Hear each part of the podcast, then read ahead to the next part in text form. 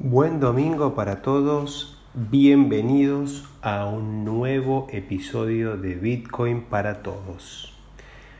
Bueno, ha sido una semanita tranquila, al menos en términos de grandes números. Ni BTC ni ETH, o sea ETH, han tenido grandes movimientos de mercado, y tampoco el resto del ecosistema. Lo que sí pasó es que hubieron algunas noticias que han sido importantes para todo el ecosistema.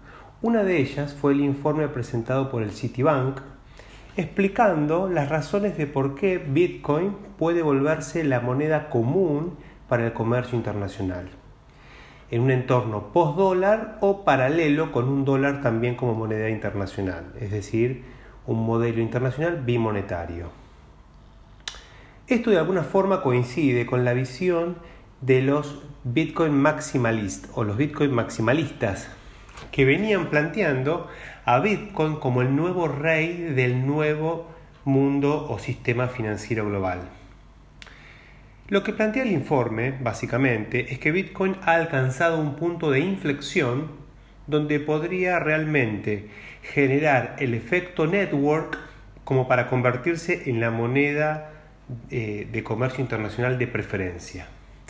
Ahora, también plantea el, informe que la alternativa es un desplome de la, del valor de Bitcoin en el caso de que ese escenario no se diera. De alguna manera es como que este es un informe positivo para el ecosistema porque es, es un banco, digamos, tradicional reconociendo eh, el potencial real que tiene Bitcoin como, como moneda internacional, digamos, como, como layer de, digamos, para sustentar las confirmaciones internacionales en un entorno, digamos, eh, post eh, hegemonía norteamericana. Yo no soy muy partidario de estas visiones simplistas de blanco-negro, pero reconozco que estamos en un momento donde el onboarding institucional podría terminar de balancear la partida hacia una visión más maximalista de BTC. Obviamente que eso tendría grandes implicancias en el precio de Bitcoin. En uno, de los episodios donde yo planteo, no es que sea mi estimación, sino una estimación que utilizo a partir de un modelo que considero razonable, bueno, bajo este esquema, obviamente que los valores de Bitcoin podrían ser muy superiores en tiempos mucho más cortos, digamos. Este informe habla de unos 600 mil dólares por Bitcoin. Mientras tanto, en otro punto de Ciudad Gótica, la guerra por la escalabilidad sigue incrementando su temperatura. Los tres protocolos competidores de Ethereum, los famosos Ethereum Killers, digamos, esas plataformas que vienen a matar a Ethereum, están cabeza a cabeza en términos de market cap. Cuando hablo de los tres jinetes del apocalipsis de Ethereum, estoy hablando de Binance Smart Chain, Cardano y Polkadot. En este episodio voy a desarrollar la introducción de uno de ellos, el más antiguo y desde mi punto de vista el mejor a mediano y largo plazo. Pero antes de ir a eso, vamos a ir al espacio de preguntas y respuestas. Recuerden que pueden hacerme preguntas en mi Twitter personal, Diego-Torres- o también pueden hacerme preguntas en el Instagram del podcast, que es bitcoin-para-todos-. Una de las preguntas era justamente acerca de Cardano. Andrés me preguntó qué lo hace tan especial que todos están hablando de él. Bueno, durante este episodio voy a intentar, intentar responder esa pregunta. Otra pregunta en este caso la hizo Matías, fue cómo aprender más acerca del mundo cripto y cuáles fueron mis primeros pasos. Bueno, eh, básicamente, Matías, lo que, lo que yo tengo para, qué es lo que te dije en un audio, se lo respondí en un pequeño audio y ahora se los comento a todos. Desde mi forma de ver, digamos, la forma de aprender el mundo cripto es utilizando las herramientas cripto. Y para utilizar las herramientas cripto hay que invertir un poco de capital. Hay que invertir unos pequeños mangos, digamos, y empezar a usar las herramientas. Y a partir del uso de las herramientas empezar a investigar. Hay un montón de contenido mucho está en inglés, esa es una de las razones por la cual eh, digamos, se me ocurrió hacer este podcast, porque en español realmente hay poco, pero hay mucho contenido, eh, hay mucha lectura que también se puede hacer, pero todo esto tiene sentido en la medida que se utilicen las herramientas. A mí me sucede que cada vez que leo un artículo sobre algo está bueno, entiendo, obviamente que entiendo, pero cuando uso la herramienta es cuando termino de incorporar la, posibilidad, cuando hago tangible digamos, algo que expresa un white paper o, un artículo. Así que, así como dice Nassim Taleb, skin in the game, digamos, hay que tener, digamos, eh, inversión en la cosa para realmente tener la motivación y la voluntad para seguir avanzando en el mundo cripto. Así que a Matías y a todo el resto les sugiero que empiecen a investigar, que se bajen una, una wallet de, BTC primero, que después se bajen una wallet de Metamask para poder operar en todas las plataformas eh, de smart contract y bueno, y vayan probando de a poquito, despacito, sin invertir mucho capital, porque se pueden cometer errores y obviamente eso es parte del aprendizaje, ¿no? Poder cometer errores y, aprender de ello. Bueno, otra pregunta que me hicieron fue acerca del costo energético de las blockchains, en especial de Bitcoin, ¿no? Bueno, a ver, esta es una pregunta compleja, digamos. No hay una matemática lineal que resuelva esta pregunta. Yo simplemente voy a aprender algunas ideas que tengo y que me parece que pueden ayudar a, formar una opinión al respecto del consumo energético y el impacto ambiental de eh, la blockchain de Bitcoin. Por lo pronto, partamos de un punto. POW, o sea, Proof of Work, que es el protocolo de consenso, no es el más eficiente que existe, eso está claro, esto es obvio.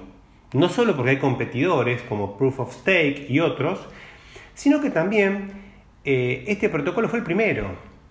Y cuando uno, eh, y esto lo he aprendido en mi experiencia profesional, cuando uno arranca con algo, eh, eficacia mata eficiencia.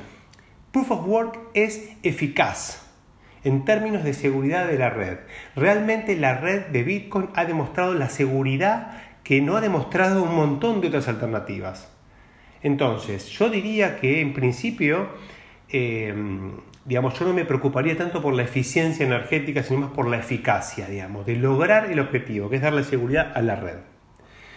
Y la realidad es que a mayor energía gastada, más difícil es, atajar, es atacar la red. En otro episodio trataré de desarrollar los posibles ataques que, existen sobre BTC y por qué es tan importante este gasto energético para, para protegerse de estos ataques. Esos ataques, algunos de ellos son conocidos como el ataque del 51%, que justamente tiene que ver con la capacidad de procesamiento y consumo de energía, eh, digamos, como para poder atacar la red. Pero en principio podemos concluir que el alto consumo de energía es un aspecto estratégico de la plataforma, o sea, está pensado estratégicamente, no tácticamente, digamos. Y estratégicamente, que también es otro aspecto que se puede desarrollar en otro episodio, los aspectos estratégicos de, de Bitcoin. Eh, pero cierro con eso, digamos. Hay mejores, hay mejores y más eficientes. Pero bueno, lo primero es la eficacia. La eficacia hoy está siendo lograda, por lo tanto hay que empezar a trabajar en la eficiencia. Ahora bien, desde un punto de vista ambiental, que es lo que realmente preocupa, ¿no? el consumo de energía per se, la energía utilizada por BTC puede ser 100% limpia y con una huella de carbono súper aceptable. Por otro lado, mucha de la energía que consume BTC de otra forma sería desperdiciada. Digamos, los que, o sea, a ver, no es eh, los que conocen un poquito cómo funciona el sistema de generación, transmisión y distribución de energía eléctrica, saben de que se, en ese proceso hay mucho desperdicio, digamos. Primero porque no es fácil almacenar la energía eléctrica, por lo que básicamente cualquier diferencia entre la generación y el consumo se pierde. Digamos. Entonces muchos mineros lo que hacen es alocar grandes granjas de minería cerca de las generadoras para tratar de aprovecharse de ese bajo consumo. Y esto es algo lógico y competitivo. El principal costo, o uno de los principales, de la producción de Bitcoin o de la minería de Bitcoin es el consumo de energía. El otro es la inversión en hardware, lo, lo, que cuestan los equipos de minería. Entonces, claramente que el mercado va hacia los lugares donde la minería es lo más barata posible saco todo lo que sea turbio, o sea, en China hay un montón de cosas returbias, digo, hay, cosas que no están bien, digo, pero hablando con la racionalidad, digamos, de, una economía como la que uno espera de desarrollar, la verdad es que las mayores minerías se van a hacer en aquellos lugares donde la energía sobra, es barata y probablemente se esté desperdiciando.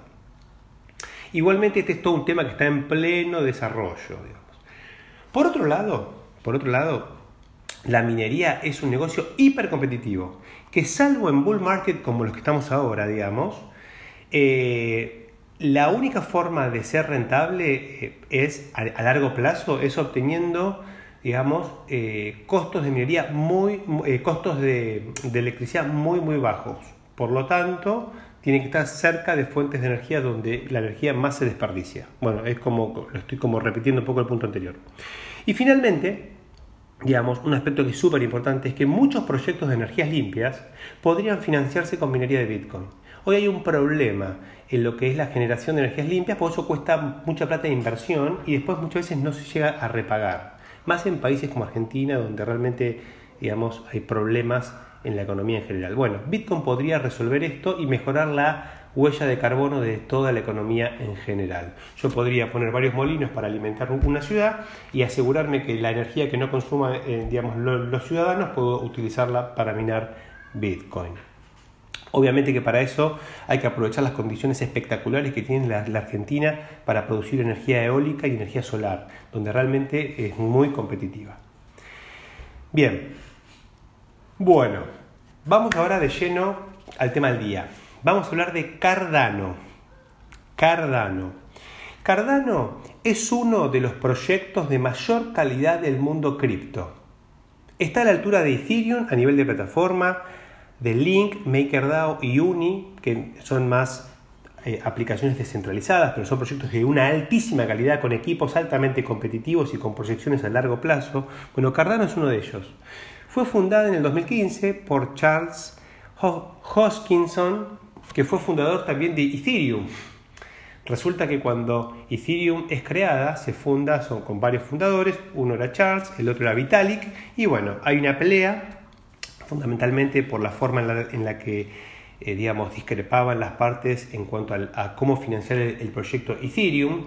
Charles estaba bastante a favor de, los VC, digamos, de, de los fondos de inversión, de los Venture Capital, y Vitalik prefería una forma de financiarse más comunitaria, digamos, haciendo una ICO, que es lo que efectivamente hizo Ethereum, por eso Charles se va y crea Cardano.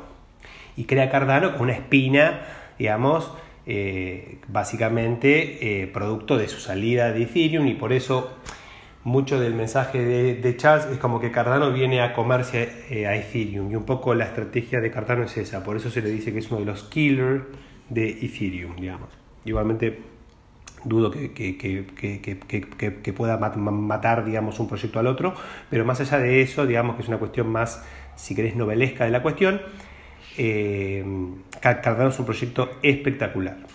A diferencia de Ethereum, digamos, utiliza Proof of Stake desde el comienzo, digamos, está pensada desde, para usar un protocolo de participación digamos, a diferencia de Ethereum que arrancó con Proof of Work, igual que, Bitcoin, aunque ahora esté migrando a Proof of Stake. Técnicamente es más descentralizado que Ethereum y también es 100 veces más rápido. De todas maneras, esto hay que verlo después con Ethereum 2.0, ahí las cosas se equilibran un poco. A diferencia de otros proyectos cripto, digamos, Cardano es un proyecto muy académico y teórico y tiene una exhaustiva revisión por pares de cada una de las propuestas y, desarrollos. Desde el comienzo ha sido un proyecto con un altísimo prestigio. Digamos, por eso hay que quedarse, es un proyecto donde uno puede estar tranquilo que eh, realmente eh, es un proyecto que va a salir adelante y va a tener una visión de largo plazo. Al menos es mi mirada. El tema que es que como, plataforma descentralizada aún está en pleno desarrollo, digamos. Hoy no está 100% operativa, a diferencia de Ethereum que sí está operativa. Solamente tiene algunas funcionalidades. Entonces, como proyecto, aún está en ongoing y se planteó en cinco fases de desarrollo. Actualmente estamos en la tercera fase, o sea, es como que estamos un poquito más de la mitad del proyecto. ¿Qué pasa? La cosa se va acelerando, ¿no? La primera fase fue llamada Byron y básicamente creó la red desde cero, desde cero, y, eh, de alguna manera creó la primera generación del protocolo de consenso y permitió el lanzamiento de la moneda ADA, digamos, y funcionalidades básicas como envío y recepción, como es la plataforma Bitcoin, pero en esa fase estaba centralizado en un servidor o varios servidores administrados por la fundación que maneja el desarrollo de eh, Cardano. En la segunda fase, llamada Shelly, básicamente se implementó la descentralización del protocolo de consenso, que se llama Ouroboros, eh, se implementó el staking y el esquema de recompensas. Hoy ya se puede operar y se puede eh, hacer staking y participar del proceso de validación de, de bloques eh, digamos, ahora voy a explicar cómo, ¿no? Eso ya está hoy funcionando. Y estamos en la tercera fase de desarrollo que se llama Gogen, que básicamente lo que busca es, implementar el esquema para soportar contratos inteligentes, al igual que Ethereum, y también la creación de, criptomonedas, poder crear monedas dentro de la plataforma de Ethereum tiene muchas diferencias, digamos, después en cuanto a la forma de crear las monedas, tiene muchas ventajas o propone algunas ventajas, digamos, que las vamos a ver en un ratito. La cuarta se focaliza en mejorar la escalabilidad, seguridad y rendimiento, eso es lo que se viene después. Y la quinta es la que va a dar gobernanza a través de la tenencia de ADA, es decir, los que tengan ADA van a tener poder de decisión. Básicamente las decisiones se van a descentralizar dentro de la plataforma. Bueno, claramente es un proyecto hiperambicioso, muy bien planificado y muy bien ejecutado. Lo más interesante actualmente para nosotros los usuarios es hacer staking y participar del protocolo de consenso. Al basarse en un protocolo de consenso de prueba de participación, uno de los componentes claves de la red de Cardano es la conformación de stake pools.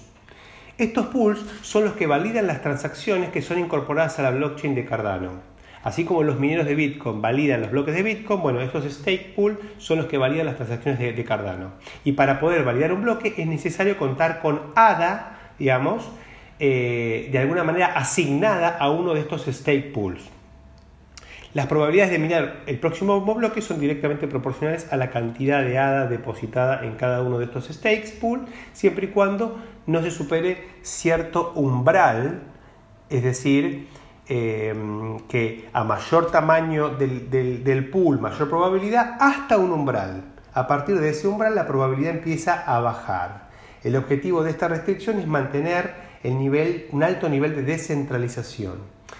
Imagínense que si, eh, si los pools a medida que son más grandes tienes más, más chances de mirar un bloque, eso tendería a ser pools grandes. Bueno, la idea es que haya muchos pools pequeños este umbral de participación por pool es de más o menos unos 63 millones de hadas, eh, que es un número muy bajo, había cuenta de que hay, eh, ahora voy a confirmarlo bien, pues no me acuerdo, voy a buscar en la página web, pero la cantidad de, eh, de hadas de, moneda en circulación es bastante alta, digamos. Ahora lo, lo voy a chusmear.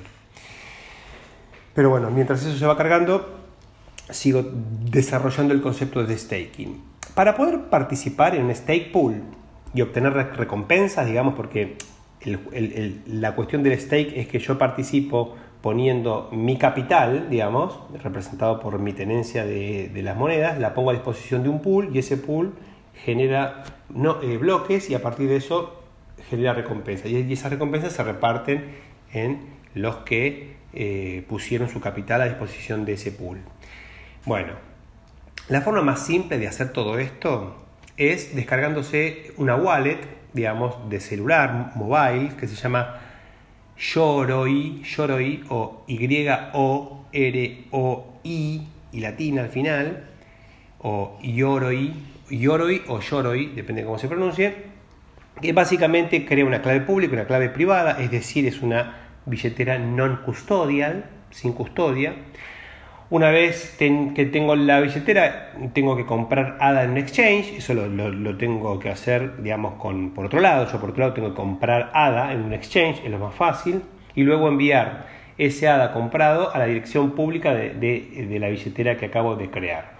Una vez que cuento con ADA en la billetera, solo es necesario elegir un pool y delegar esta, mi moneda a ese pool.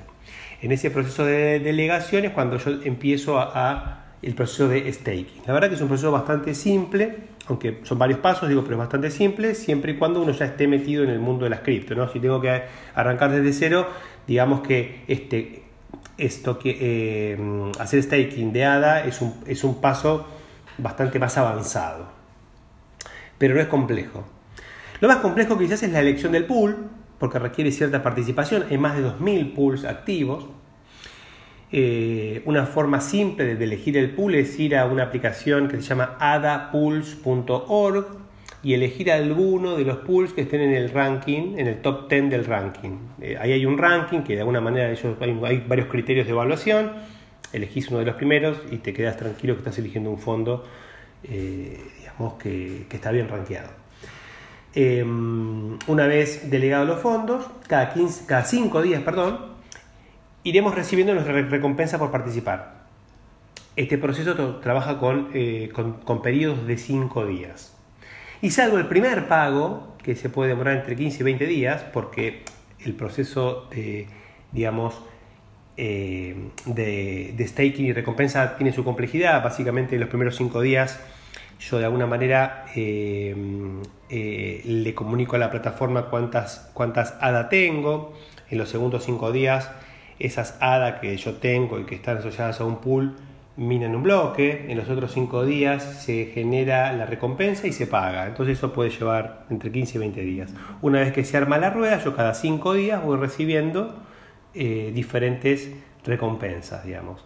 Cada pool eh, lo que hace es, básicamente nos cobra una comisión para, por, por, llevar adelante el pool, porque eso implica, digamos, digamos, una cierta gestión y nosotros simplemente cobramos el neto de esa comisión. Toda la información está, como dije, en esa página adapools.org. Bien, eh, algo muy muy bueno en ADA, a diferencia de otros modelos de, staking, es que las monedas nunca están bloqueadas, sino que pueden gastarse en cualquier momento sin afectar el proceso de staking.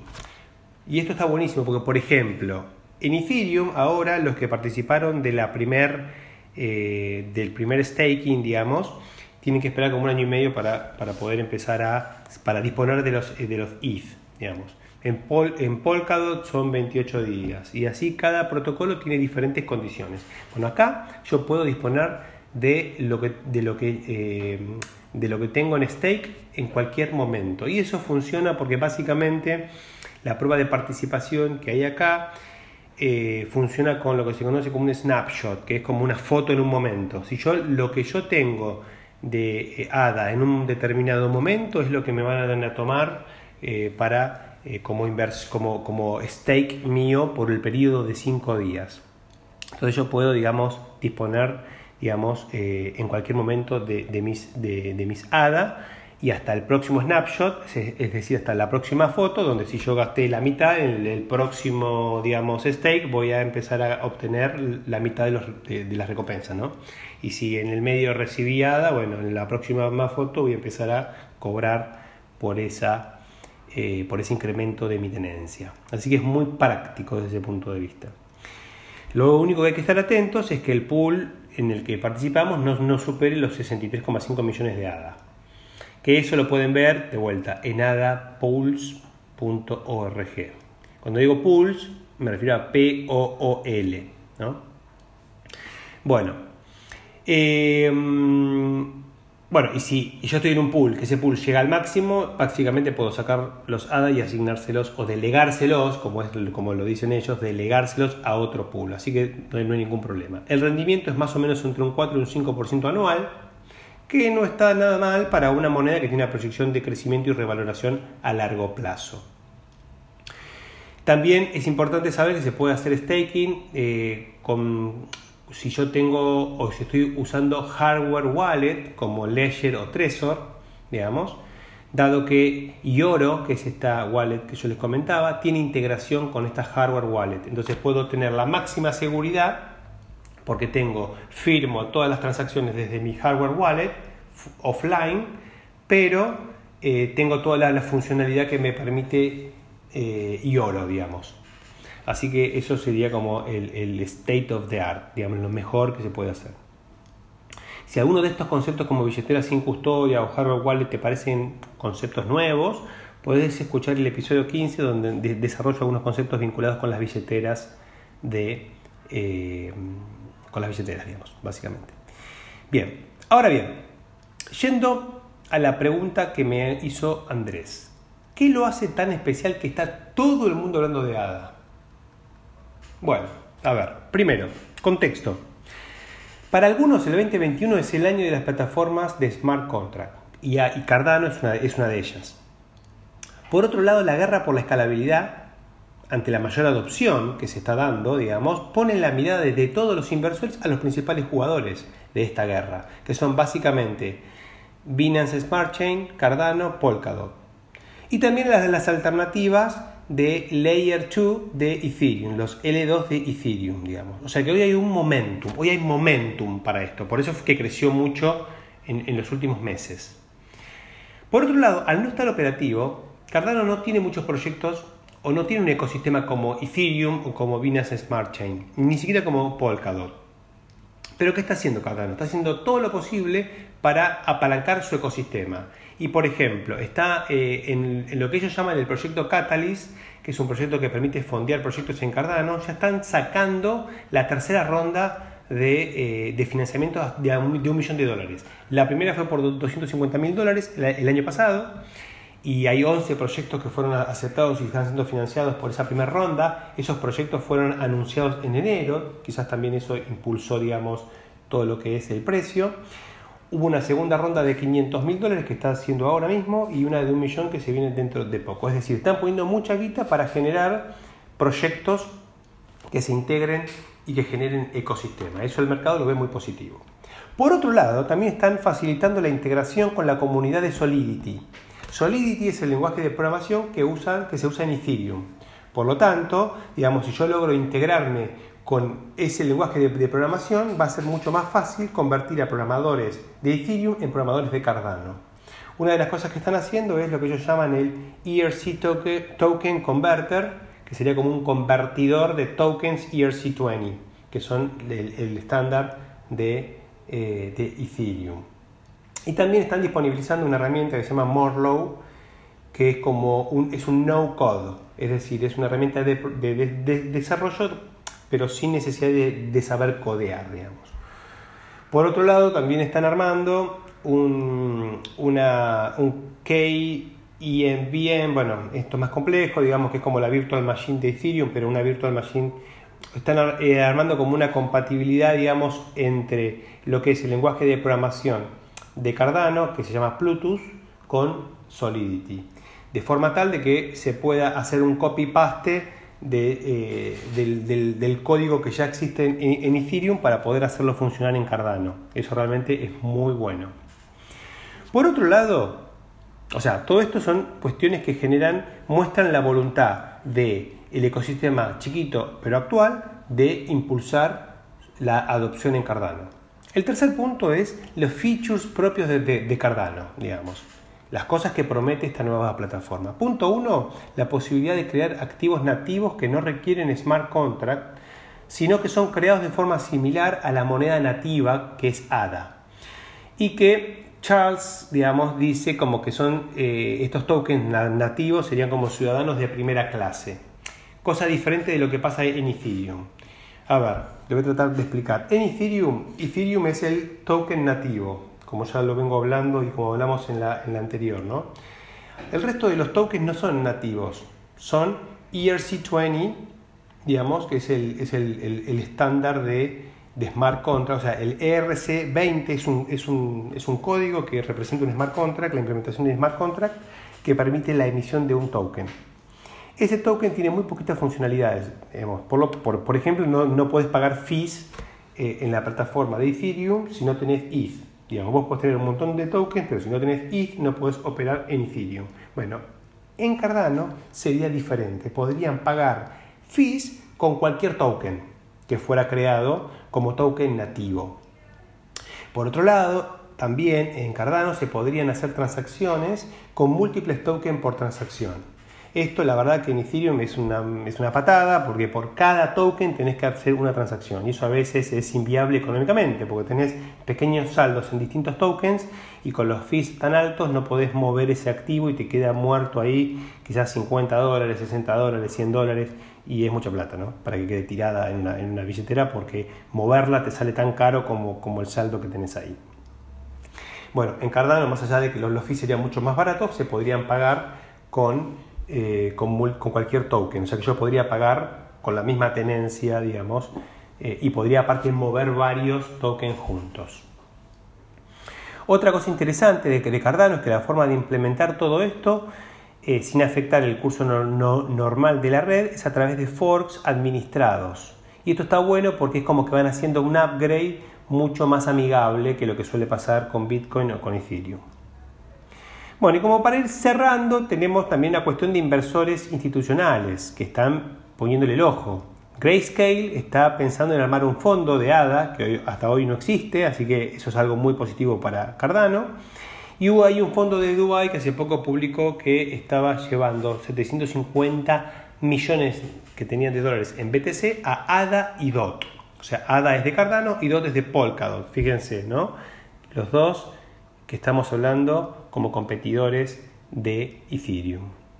Y finalmente, para cerrar, a nivel de análisis técnico, ADA contra BTC todavía está muy lejos del máximo histórico. Es decir, digamos que a ADA le queda mucho crecimiento, tiene margen de crecimiento para los valores actuales de BTC. Y obviamente si BTC sube, bueno, su margen todavía es mucho mayor. Así que, con todo este combo hace que Cardano sea una excelente oportunidad financiera de corto y mediano plazo sobre un proyecto que es de largo plazo. Eso es importante, porque hay proyectos que son de corto plazo, que uno puede especular, pero en el corto plazo puede que se destruyan, que se pierdan, que desaparezcan. Bueno, Cardano no es uno de ellos. De todas maneras, como siempre aclaro, nada de todo lo que digo es asesoramiento financiero. Este es un podcast educativo y en algún caso puedo transmitir alguna opinión personal, pero nada de esto les estoy sugiriendo que lo hagan. Así que bueno, con esto cerramos el episodio de hoy y nos hablamos el próximo domingo. Ah, una cosita más. Hubo un comentario de un usuario, feedback que me dio, que me dijo que la música se escuchaba muy alta. Lo que voy a hacer en este episodio lo voy a grabar sin música. Y después les pido que me den feedback en Twitter o Instagram diciéndome si prefieren el episodio con música o sin música. La realidad es que yo no le dedico mucho tiempo a lo que es la edición del podcast porque no lo tengo el tiempo, básicamente, eh, y me concentro más que nada en lo que es el contenido. De todas maneras, la música me parecía algo amigable para hacer más, más llevadero el podcast, quizás es una idea mía, les pido que me den feedback al respecto. Muchas gracias, hasta el próximo domingo.